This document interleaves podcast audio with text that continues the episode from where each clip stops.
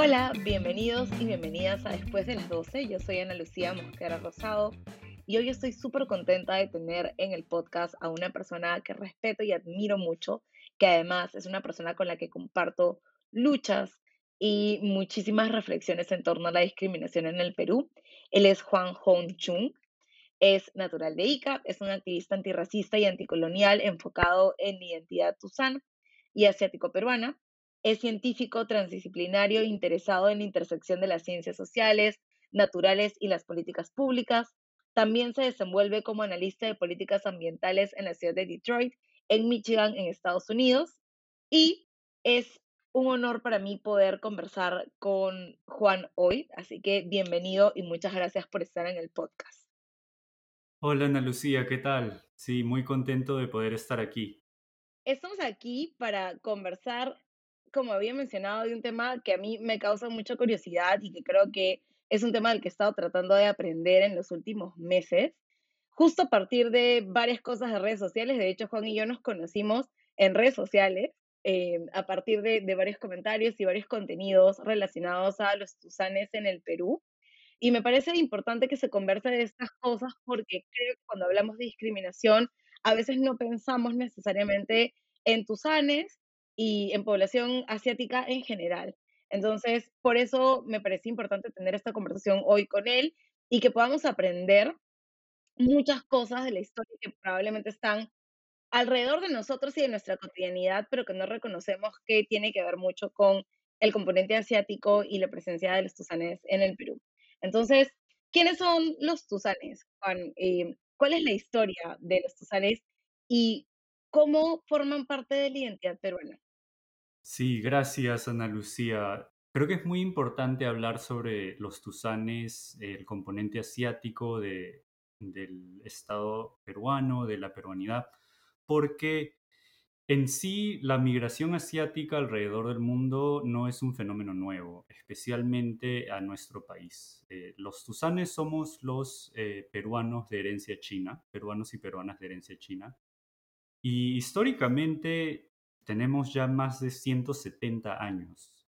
Si lo piensas en términos del bicentenario, eh, nosotros llegamos cuando la República tenía tan solo 28 años, o sea, una república súper joven, exacto. Lo interesante que puedo rescatar de repente del Perú es de que Perú y Brasil son dos de los países en la región, en América Latina, donde hay una fuerte migración y presencia de personas asiáticas. Esto nos hace un poco diferentes de otros países en la región. A mi parecer, generalmente no se habla del racismo asiático, antiasiático, porque eh, especialmente no existe mucho contenido en español.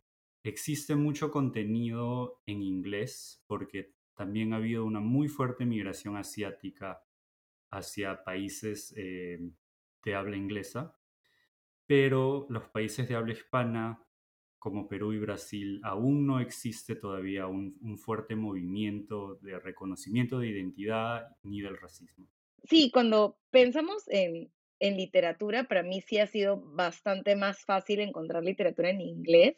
Y creo que cuando estaba estudiando fuera aprendí mucho también sobre estas cosas y me preguntaba un poco por qué no tenemos discusiones sobre discriminación y racismo también pensando en comunidades asiáticas, ¿no? En Nikkei, en Tusanes, en otras comunidades que están en el Perú. Y me parecía por eso bien interesante que la discusión se abriera un poco más, por eso creo que fue como impactante, pero al mismo tiempo emocionante poder ver cómo los colectivos tusanes empezaban a ser mucho más visibles en relación a esta discusión que también se tiene que tener, porque como mencionabas, en una república joven, recién creada, es en, a la república a la que llegan los tusanes eh, y las tusanes al país, digamos, a, aportar y a formar parte de muchísimas expresiones culturales, de tradiciones y de formas de vida que reconocemos y que valoramos hasta hoy, ¿no? Cuando pensamos en los aportes culturales eh, de la comunidad Tuzán, ¿en qué podemos pensar? Digamos, hay cosas muy visibles como la comida, como algunas tradiciones, pero ¿qué otras cosas que forman parte de nuestra cotidianidad están eh, relacionadas al aporte de la cultura china y también de la cultura Tuzán? Sí, eh, yo creo que, bueno, la comida, como lo has mencionado, es algo muy, muy evidente. A veces incluso las personas no se dan cuenta. Muy aparte del chifa, por ejemplo, eh, Perú es un, el único país donde, por ejemplo, a, a lo que nosotros conocemos o, a lo que en otros lados se le conoce como salsa de soya, aquí en Perú se le dice sillao. Y eso viene de una influencia de la migración china al Perú. De la misma manera, muchas verduras tienen nombres chinos, por ejemplo, el kolantao, al- en algunos lugares les dicen holantao también, el, el pak choi. Eh, estos vegetales que de alguna forma se han popularizado. Igual, nombres de comida, por ejemplo, el guantán. El guantán es una palabra cantonesa también que es muy común en, en Perú. Eh, chaufa, de la misma forma, ¿no? Eh, hay una, un aporte lingüístico relacionado a la comida pero además de eso, yo creo que también me gustaría rescatar, por ejemplo, eh, temas donde no se nos relaciona mucho y siempre rescato la música. Eh, y me gusta hablar mucho de eh, un tocayo, Juan Wong Paredes, que es el más conocido como Juaneco y su combo, ¿no? Él es eh, de repente parte icónica de la cumbia, con temas muy conocidos como Se ha muerto mi abuelo, Mujer hilandera, y no se conoce de que él y su banda er- era una banda de una familia Tuzán con amigos Guau. también de la Amazonía. Sí, de hecho, cuando creo que cuando me lo comentaste en algún momento, me pareció sorprendente porque estas cosas normalmente no se hacen visibles, ¿no? Si bien es cierto, creo que lo más visible es la comida y algunas tradiciones como el Año Nuevo Chino, estas tradiciones con los dragones, que son cosas que siempre vemos, no nos damos cuenta cómo realmente eh, lo Tuzán está en muchísimas de nuestras expresiones, en nuestras maneras de relacionarnos, en nuestro lenguaje también creando esta comida única que forma parte de la gastronomía tan rica que tenemos como país.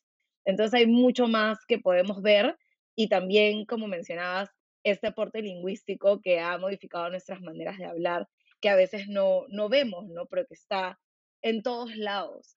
Sin embargo, creo que en muchos casos hay una mirada muy estereotípica, una mirada bastante sesgada hacia cómo se perciben los tusanes, cómo se percibe la población china en general, y existen algunos es- estereotipos presentes que se tienen de la población asiático-peruana. ¿Cuáles son estos estereotipos comunes que podemos ver de manera más visible o cuáles son aquellos que han experimentado también a lo largo de sus vidas? Sí, yo creo que los estereotipos, bueno, el estereotipo de la comida, ¿no? Yo creo que se nos ha asignado en cuanto a tener una presencia pública, siempre se nos asocia con el chifa, se nos asocia con comidas, de repente con bodegas también, porque ha sido históricamente uno de los eh, trabajos de, de muchas personas, eh, de nuestros ancestros.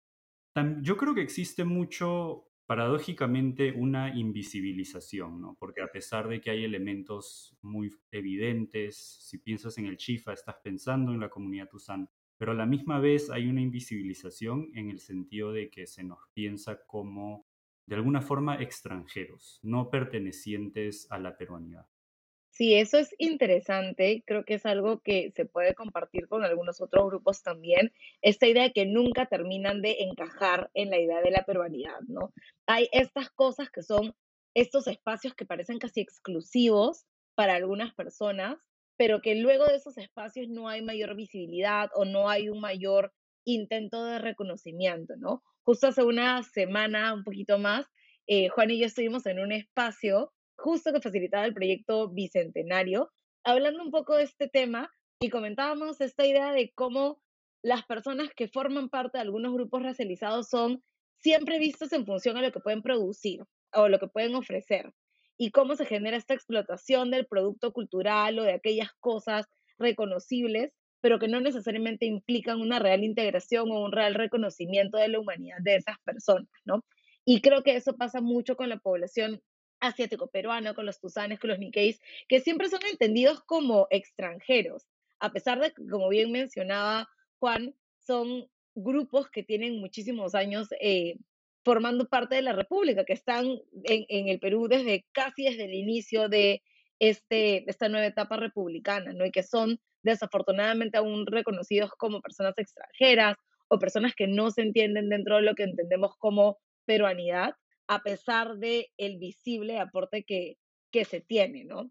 Hay algunas cosas relacionadas a el género como un eje que puede configurar experiencias o estereotipos para la comunidad Tusan también. Sí, definitivamente hay un componente de exotización y sexualización de la mujer Tusan. Eh, bastante lamentable y creo que de repente puedo dar un ejemplo que aplica más al caso de Estados Unidos, pero también eh, cuando he conversado con mis compañeras eh, me han mencionado lo mismo, ¿no? Eh, aquí en Estados Unidos recientemente hubo, un, eh, hubo una matanza de mujeres asiáticas en Atlanta por un hombre blanco, justamente por esa exotización donde este hombre blanco se justifica diciendo que esas mujeres para él eran tentadoras, eran muy tentadoras y por eso las tuvo que matar. Bastante lamentable y un tema bastante fuerte. Pero sí, existe esa, esa exotización, digamos, ¿no? de, de la mujer Tuzán. Y yo creo que de repente, como, como forma de comparar, la sexualización de mujeres racializadas de otras etnias también ocurre, ¿no? Lo mismo entiendo eh, que sucede también con la mujer negra, la mujer afro. Este, esta sexualización. En el caso de la mujer Tuzán hay una sexualización en, en el sentido de, de algo exótico, de algo eh, también sumiso, que está dispuesto a someterse a, digamos, a, un hombre blanco. Y bueno, es un, tema bastante fuerte también en, en la comunidad usan hablar de esto. Sí, de hecho, cuando hablabas un poco de la experiencia de las mujeres negras, creo que hay un componente de exotización, ¿no? de esta belleza exótica que tiene que ver con el género como un eje que va a configurar experiencias distintas, ¿no? Y cómo se genera esta idea de la hipersexualidad o se le atribuye ciertas características a las mujeres eh, tusanes y también a las mujeres afroperuanas en relación a, a, un conjunto de estereotipos que se van construyendo. Yo pensaba ahorita que estabas mencionando esto como la violencia que se puede generar a partir de este estereotipo es una violencia que se da en función al género, pero también en función a cuestiones raciales, ¿no? Y cómo aquí podemos ver la intersección de ambos factores que entran a tallar en un crimen de odio, que es un crimen de odio que tiene que ver con género, pero que también tiene que ver con la condición de una mujer asiática y lo que se espera de esta mujer, particularmente por su origen, ¿no? Y ahora quería hablar un poco también de cómo contribuyen los medios de comunicación a estas imágenes, porque creo que cuando se habla de racismo en medios de comunicación se ve mucho los casos de personas indígenas, también eh, se ven casos de, de personas afroperuanas y cómo se representan, pero poco se ha hablado, la verdad, de qué caracterizaciones se generan sobre las personas asiáticas y creo que ahí ha, habido un trabajo interesante que se ha hecho desde tus enajes de disidencia Tusan también para visibilizar estas cosas y para poner en evidencia que efectivamente eso también pasa, ¿no? Hablamos mucho de blackface en Perú, yo investigo este tema hace muchos años, también se habla de brownface con personajes como la paisana Jacinta, pero no se ve que yellowface, que también es un fenómeno que afecta a la población asiática, es algo muy común que se utiliza para caracterizarles en medios de comunicación y colocar pues esta personificación exagerada. ¿Qué pasa con los medios de comunicación ahí, no? Es algo que es, es importante de visibilizar también. Sí, definitivamente los medios de comunicación en general en el Perú han normalizado el racismo a todo tipo de personas. Yo creo que en el caso asiático, antes de hablar de los medios de comunicación, de repente tenemos que hablar por qué justamente no se habla del racismo. No hablar del racismo antiasiático en sí es la expresión de racismo antiasiático. ¿Por qué? Porque eh, la supremacía blanca, la esta forma de ver el mundo donde lo blanco es superior ha triangulado a lo asiático en una posición por sobre lo indígena y lo afro. A propósito, no por casualidad, no tampoco porque, digamos, lo asiático tenga un valor más importante, sino porque a través de la historia, cuando los europeos llegaron a Asia, ellos crearon una suerte de jerarquía donde por ejemplo, ¿no? Dentro del mismo Asia crearon estas jerarquías donde los asiáticos de pieles más claras eran superiores a los asiáticos de pieles más oscuras. Crearon estas ideas de quiénes son más sofisticados y quiénes son menos sofisticados. ¿Y por qué hicieron esto? Porque en realidad históricamente vemos que los asiáticos eh, han cumplido un rol de a la vez ser mano de obra, porque nuestros ancestros llegaron como culíes esclavizados, tienen una historia eh, de esclavización y explotación laboral que digamos se asemeja mucho a comunidades indígenas y a comunidades afro, pero a la misma vez también tiene una historia de, que llegan con capital, es decir, llegan a ser comerciantes, llegan a, abrir chifas, eh, llegan a, ser importadores de productos de Asia al Perú. Entonces hay como un doble, un doble rol, ¿no? Donde en algunas ocasiones son mano de obra esclavizada, en otras ocasiones son capital que, que puede esclavizar a, a, otras personas o que puede explotar a otras personas. Para la supremacía blanca, ¿por qué esto es conveniente? Porque cuando hay problemas raciales, es mucho más fácil eh, culpar, digamos, a este grupo exótico foráneo y crear estas tensiones entre grupos que son oprimidos. Y a través de la historia en el Perú, esto se ha visto muchísimo en Ana Lucía.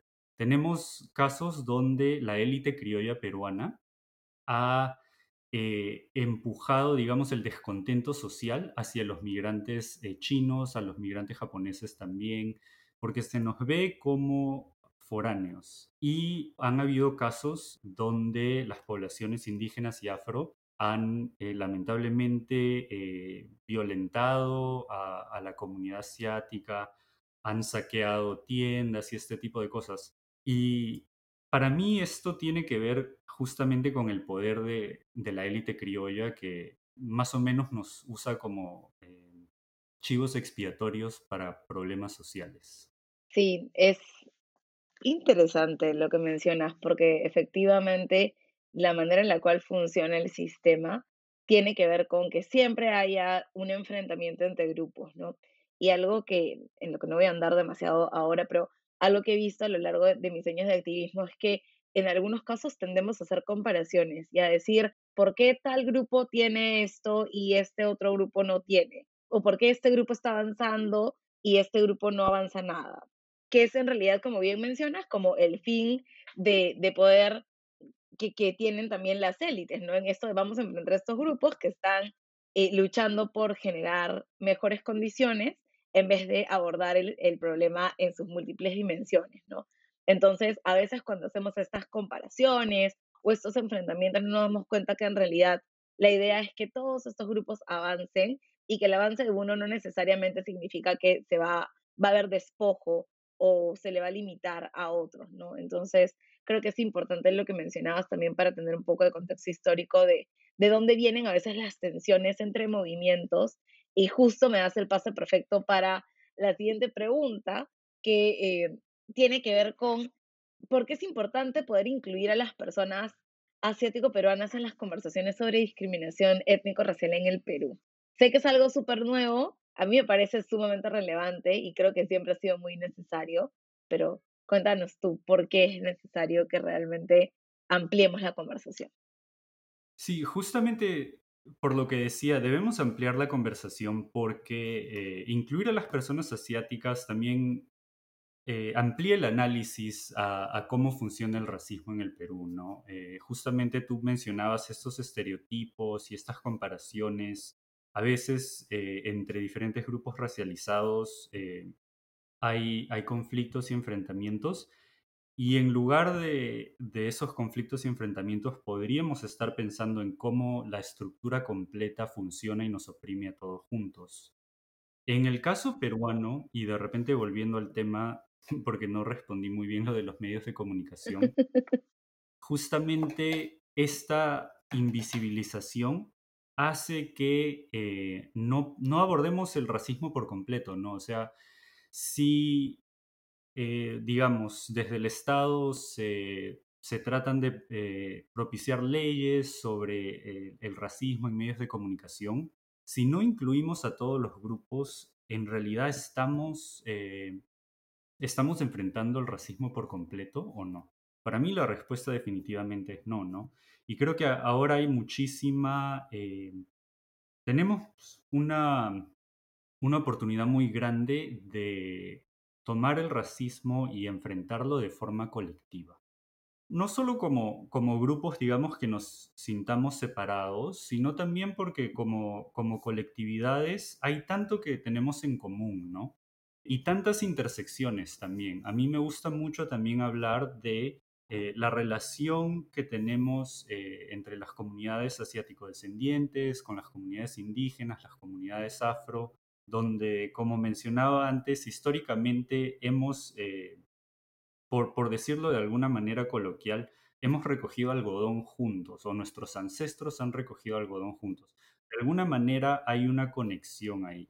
Y, y por lo mismo también diría con las comunidades indígenas donde hemos sido oprimidos en los mismos, eh, también en, en, en, las zonas de extracción de guano, en las zonas de construcción de ferrocarriles donde muchos, eh, muchos obreros eh, chinos fueron llevados, contratados eh, de una forma bastante, digamos, engañosa entonces hay historias conjuntas, hay reivindicaciones conjuntas y para mí la colectividad, reivindicarnos todos juntos y enfrentar el racismo en realidad es, es cómo podemos avanzar. Y no solamente creo que hay luchas eh, colectivas, sino también hay personas que son tusanes que tienen identidades eh, mixtas, ¿no? Quería que nos cuentes un poco también cómo suceden estas relaciones entre indígenas tusanes, afros tusanes y las distintas identidades que forman parte de la diversidad tusana.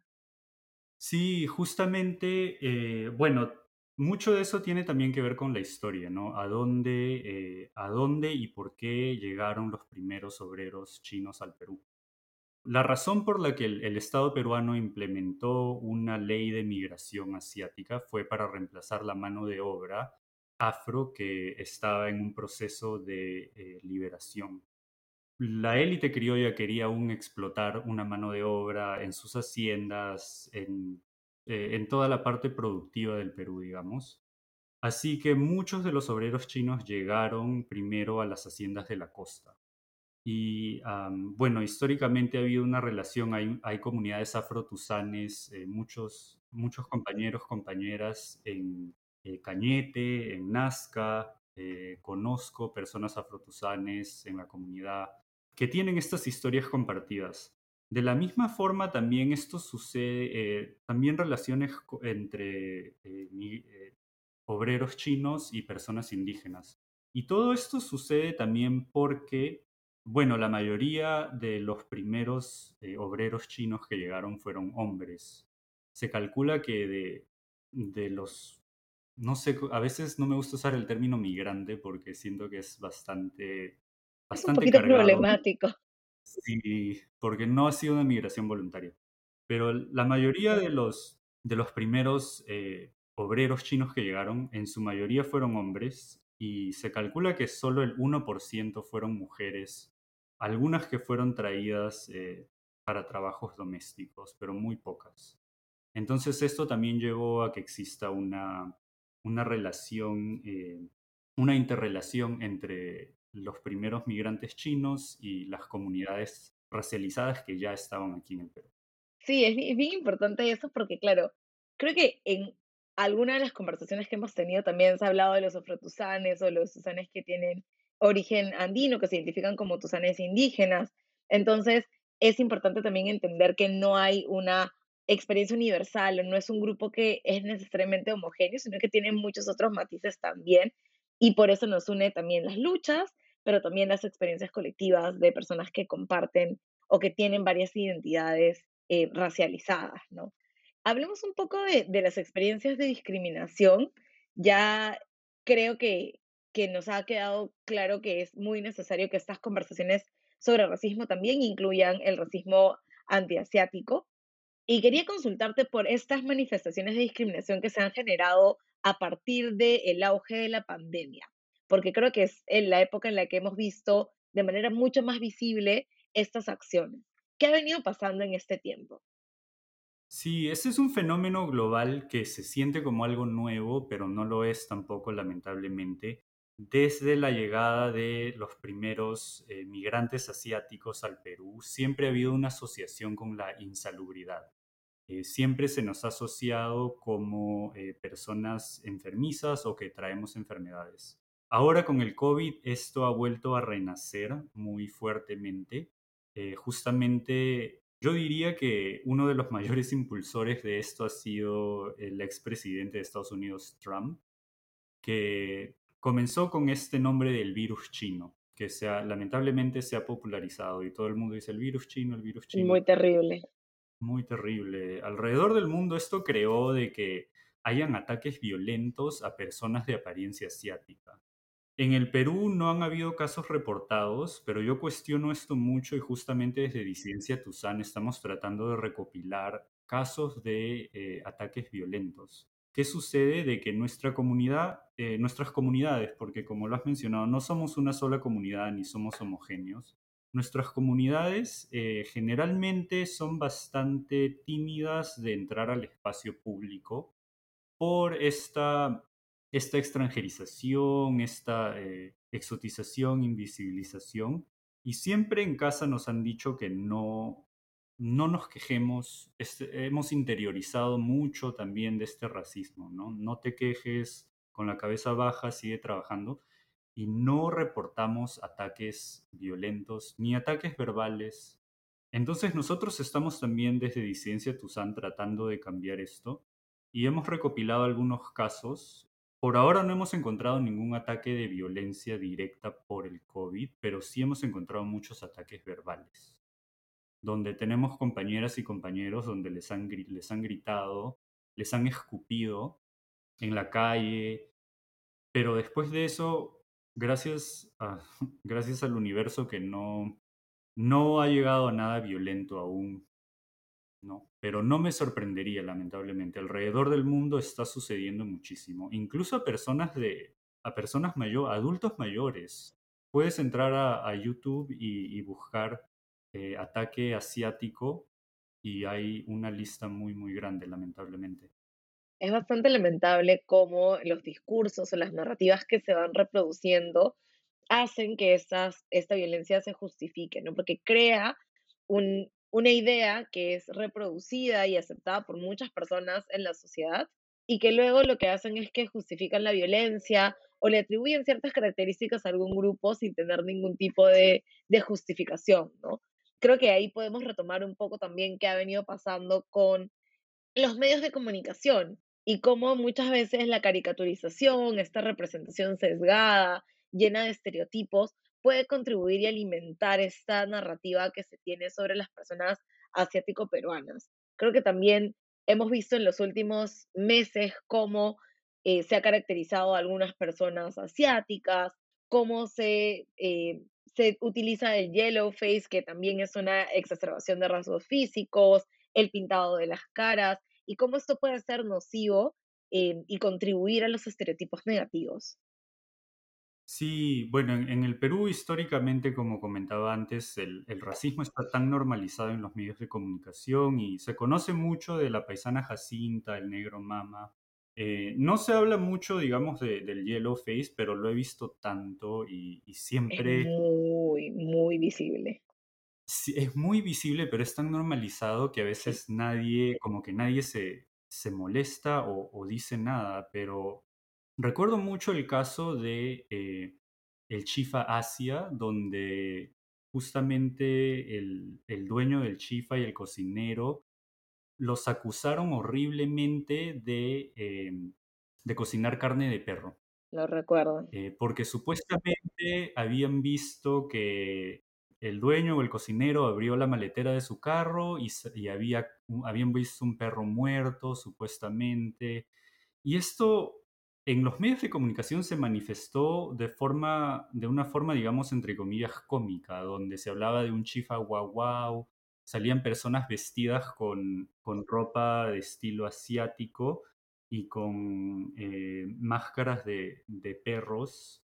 Y eso es, para mí es, es peligrosísimo. Estamos hablando de que estos estereotipos de, digamos, ¿no? Los chinos cocinan perro, comen ratas, comen murciélagos, por eso tenemos el COVID, comen cosas exóticas. Eh, puede llegar a, a ocasionar ataques violentos, porque en el caso de este chifa, del chifa Asia, creó una masa de personas que entraron al chifa a tratar de quitarle al dueño eh, su, su perrito, su mascota, porque decían que se lo... Lo recuerdo.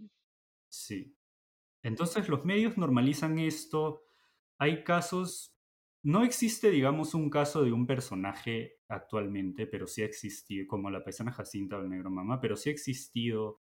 Antes existía el, el chino Yufra como un, un personaje. Eh, irónicamente, el actor eh, tiene herencia china, es Tuzan. No sé si se reconozca como tal, pero se autoexotizaba, eh, se ponía prendas de vestir bastante, digamos, orientalizadas, se ponía eh, bigotes, eh, eh, prótesis de bigotes, se maquillaba para que los ojos se vean más rasgados.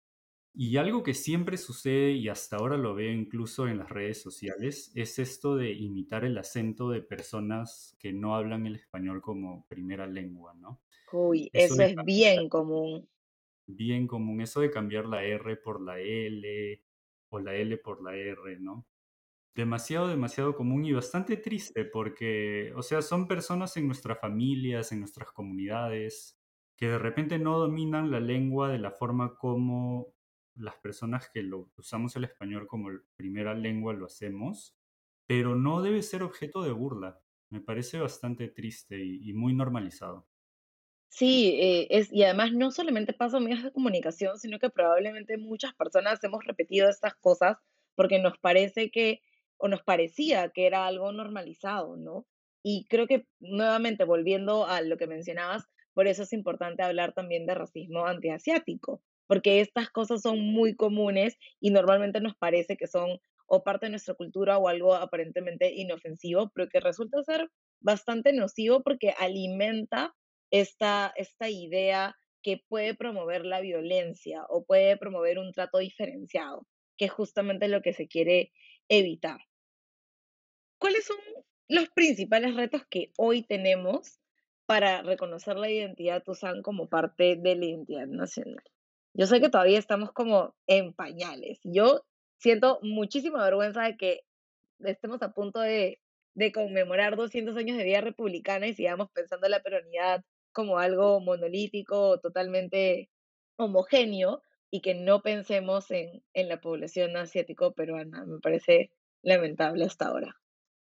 Sí, de repente voy a comenzar primero con una autocrítica hacia las comunidades tusanes y las comunidades asiático-descendientes, porque creo que parte, parte de, de ser reconocidos es también de que nosotros disputemos el espacio público de una manera frontal aceptando nuestra identidad y nuestras diferencias. Yo creo que mu- muchas personas, y, podría dar incluso ejemplos dentro de mi propia familia, de que a veces preferimos eh, entrar a una peruanidad blanqueada, a un, a un mestizaje y no reconocernos como tusanes, como asiático descendientes, para no ser objeto de este tipo de burlas, ¿no? El otro problema también dentro de esa narrativa es eh, la interiorización de, estos, de este racismo, estos estereotipos. También crea que eh, aceptemos esas bromas, entre comillas, ¿no? Porque yo he conversado con tantos compañeros, compañeras tusanes, y a veces ellos me comentan, bueno, me dicen esto, pero es de cariño, tú sabes, ¿no? Me dicen, este, me dicen Chihaukai de cariño, me dicen tal cosa de cariño. eh, me dicen este guantán frito de cariño.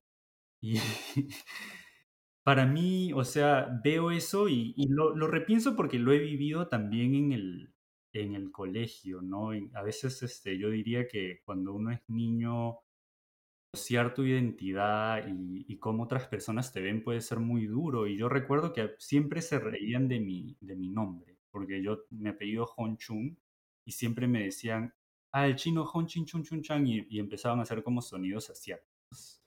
Y yo en algún momento sentí que, bueno, eso estaba bien porque se reían, digamos, entre comillas, de mí, pero ahí quedaba. O sea, si yo aceptaba mi posición, digamos, eh, inferior sin eh, enfrentarlo, hasta ahí quedaba la broma. Entonces, yo he sentido que eso también sucede mucho con otras personas tusanes, ¿no? Hemos interiorizado esto, no nos quejamos, no salimos a decir, ¿sabes qué? Esto es racista, tiene que parar. Entonces, como te decía, esa es la primera autocrítica de, de nuestras comunidades, que qué tenemos que hacer para ser incluidos.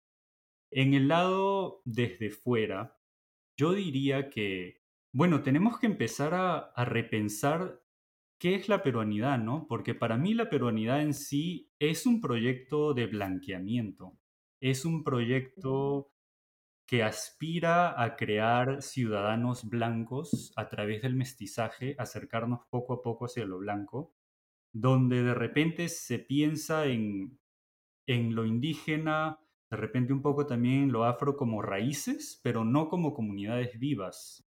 Entonces, desde la tusanidad y desde el ser tusan, tampoco quisiera de que ahora se hable de, digamos, una raíz asiático descendiente a lo peruano. Tampoco. Para mí, romper el esquema de, lo peruano y las raíces me parece que es algo que tenemos que hablar y en lugar de eso hablar de identidades plurales la pluralidad de, identidades que tenemos los peruanos. Como tú ya lo habías mencionado, muchas personas tienen más de una identidad. Yo, por ejemplo, no soy solo Tuzán, también tengo herencia indígena chanca, indígena chincha, que la reivindico también. Me parece interesante también pensarlo desde la racialización, porque depende cómo te vean las personas, es cómo también ellos te, te identifican y es importante entonces para nosotros también reivindicar todas nuestras herencias y no solo cómo nos ven desde fuera o por lo físico. Sí, es bien importante eso porque, claro, tú reivindicas tus raíces y una persona puede reivindicar sus raíces, pero igual la racialización a la que estamos bien acostumbrados funciona de maneras diferentes, ¿no? Y somos vistos, tratados, percibidos y habitamos los espacios también a partir de cómo somos vistos pero me, me ha gustado mucho esto que mencionabas de cómo lo afro, lo indígena, a veces también lo asiático se puede ver como una raíz, pero no se ve como un grupo de personas que existen, que están ahí, que están vivas, que forman parte de la sociedad también, ¿no? Por eso siempre, siempre pienso en esta idea de que se nos ve en función de lo que producimos, de lo que podemos entregar o de qué cosas se pueden extraer pero no necesariamente en función de estas personas que están aquí, que son ciudadanos, que, valga la redundancia, son personas y que tienen que, digamos, vivir o ejercer sus derechos ciudadanos de manera plena, ¿no? Creo que es algo que falta bastante.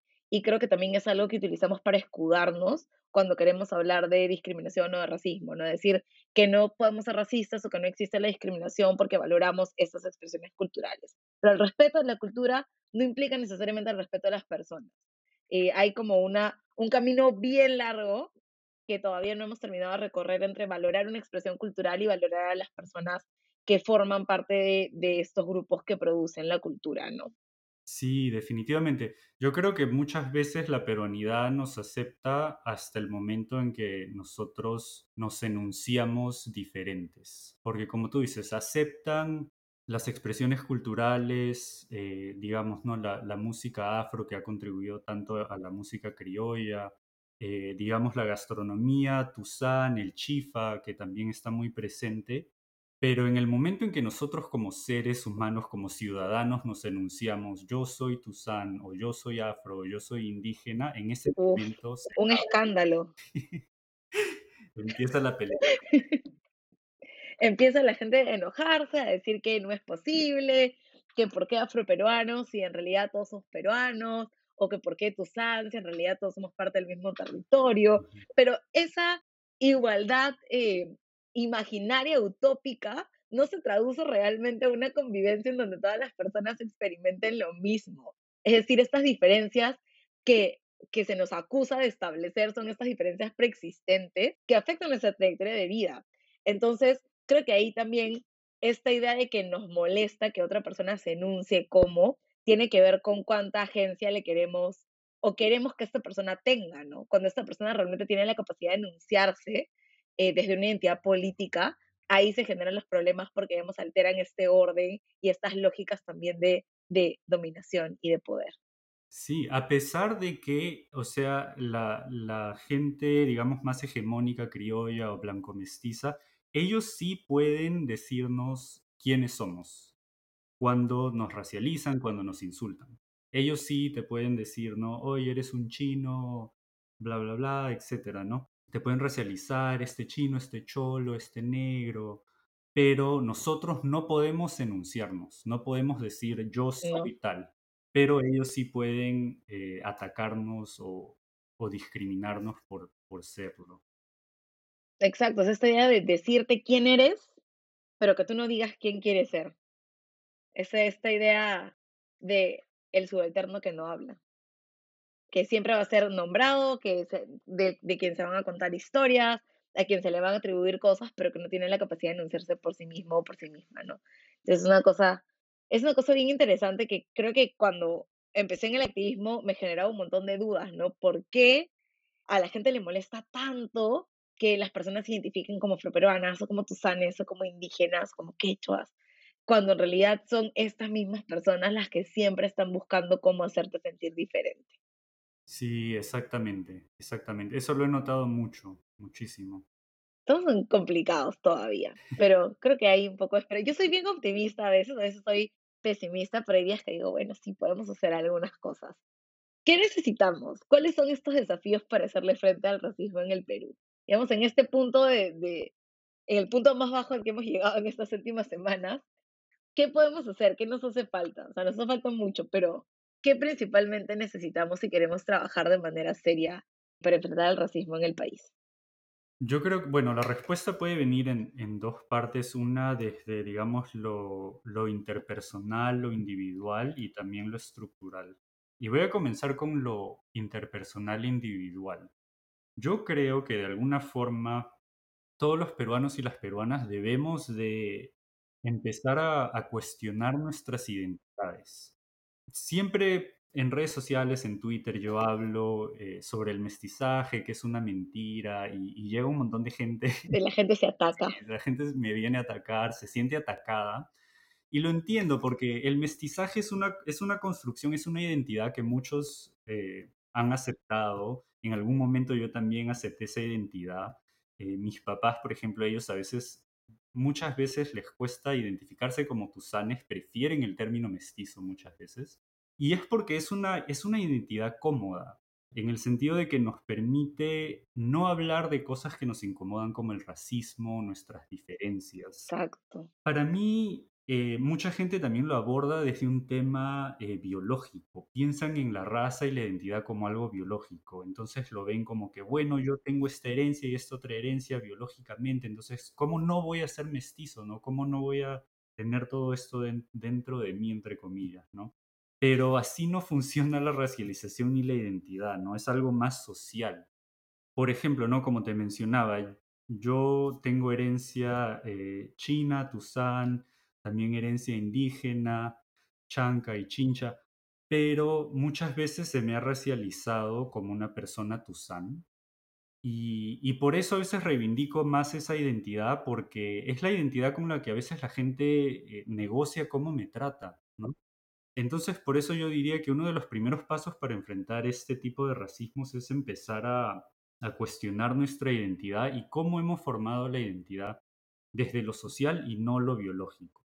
En términos, sí, en términos estructurales, wow, o sea, la conversación nos tomaría muchísimo tiempo. Yo creo que hay mucho que el Estado podría hacer en términos de eh, la educación, ¿no? Comenzar con una educación eh, pluricultural, plurinacional, que reconozca también a las, a las naciones y pueblos indígenas. Hablar de estas identidades plurales eh, desde los colegios, las universidades, ver también este tema de los medios de comunicación y, y la representación, ¿no? Súper importante. Sí, definitivamente necesitamos políticas públicas que reivindiquen eh, la pluriculturalidad, la plurietnicidad, la plurinacionalidad, porque actualmente, bueno, ahora que estoy viviendo en Estados Unidos, a veces cuando regreso a Perú todavía me sorprende tanto, Ana Lucía, ver la representación en medios de comunicación es a una peronidad blanca, o sea, solo veo a personas blancas en medios de Es increíble. me da miedo, a veces yo digo, ¿a dónde he regresado? me da miedo, ¿he Y sigue pasando, pasa todo el tiempo. ¿He regresado a una nación aria o a, a dónde he regresado? Porque todos rubios, ojos azules, eh, representa una aspiración más que una realidad de quiénes somos, ¿no? Sí, es, es bien interesante porque han pasado muchos años. eh, bueno, yo estudié comunicaciones, entonces claramente he tenido como estos cursos de publicidad, etcétera. Y cuando yo estudiaba, igual no fue hace mucho, pero fue hace más o menos tiempo, hablaban mucho de este tema de, de, de lo aspiracional, ¿no? Y yo decía, pero esto, o sea, en realidad no, no tiene mucho sentido lo aspiracional, porque entonces, ¿cómo aspira a que una nación que es diversa y que es pluricultural cambie totalmente sus orígenes, su color, simplemente para, para llegar como a este ideal del ser, ¿no? Y también pensaba en mí, era como, ¿cómo esta publicidad aspiracional podría hacer que yo aspire a cambiar mi color de piel?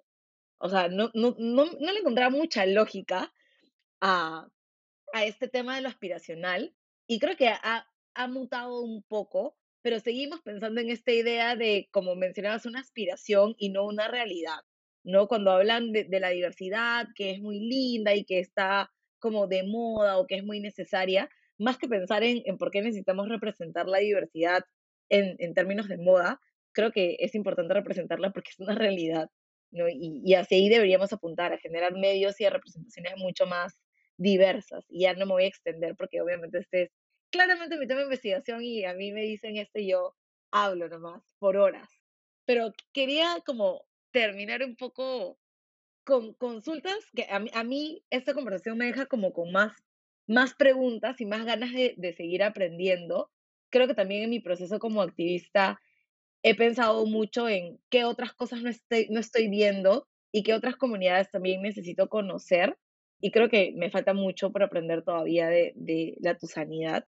Eh, entonces, quiero preguntarte cómo podemos hacer, qué cosas podemos aprender o dónde podemos aprender y qué espacios y recursos tenemos ahora también a nuestra disposición para poder aprender mucho más de, de nuestra propia cultura. En verdad, qué vergüenza. Sí, es una muy buena pregunta. Yo creo que actualmente las colectividades eh, de Tusanes nos estamos haciendo esa pregunta de cómo, cómo hacernos más eh, visibles en la esfera pública desde nuestra identidad, desde nuestra racialización. Eh, mucho tiene que ver, yo creo, con la historia, porque esto es, ha sido estudiado, existen muchísimos recursos, muchísimo detalle sobre la migración china al Perú, la creación de una identidad y comunidades tusanes, pero es poco conocido. Yo creo que a veces solo se aborda si de repente tienes herencia china, pero si no, tampoco es como algo bueno, no, no es necesario abordarlo. Así que yo creo que de repente desde la historia sería un, un muy gran paso, también porque hay tantos paralelismos como ya conversamos sobre esta asociación con enfermedades y ahora con el COVID, eh, mucha gente piensa que es algo nuevo y no, no lo es. Eh, también se le ha, se le ha atribuido a la comunidad Tuzán y en general a las personas asiático-descendientes eh, otr- otras enfermedades. Sí, es bien lamentable porque, como dices, ahora en este tema de- del COVID y también en, a lo largo de la historia hemos tenido siempre esta idea bastante estereotipada y creo que tiene que ver también con la poca información que se nos ha ofrecido, ¿no? Creo que ya cuando somos un poco más grandes podemos buscar información, podemos averiguar, podemos formarnos, pero creo que todo el proceso formativo o, digamos, los procesos de educación formal deberían tener esta información a la mano y a disposición, porque eso también nos ayuda a reconocer, aprender y valorar eh, la- nuestra peruanidad en su diversidad, ¿no? Y creo que, que es muy importante y nuevamente creo que tenemos mucho todavía que aprender. Así que yo, digamos, hago mi mea culpa aquí, pero también mi compromiso de seguir aprendiendo y obviamente de, de, sumarme como aliada a, a también esta lucha que, que es una lucha compartida.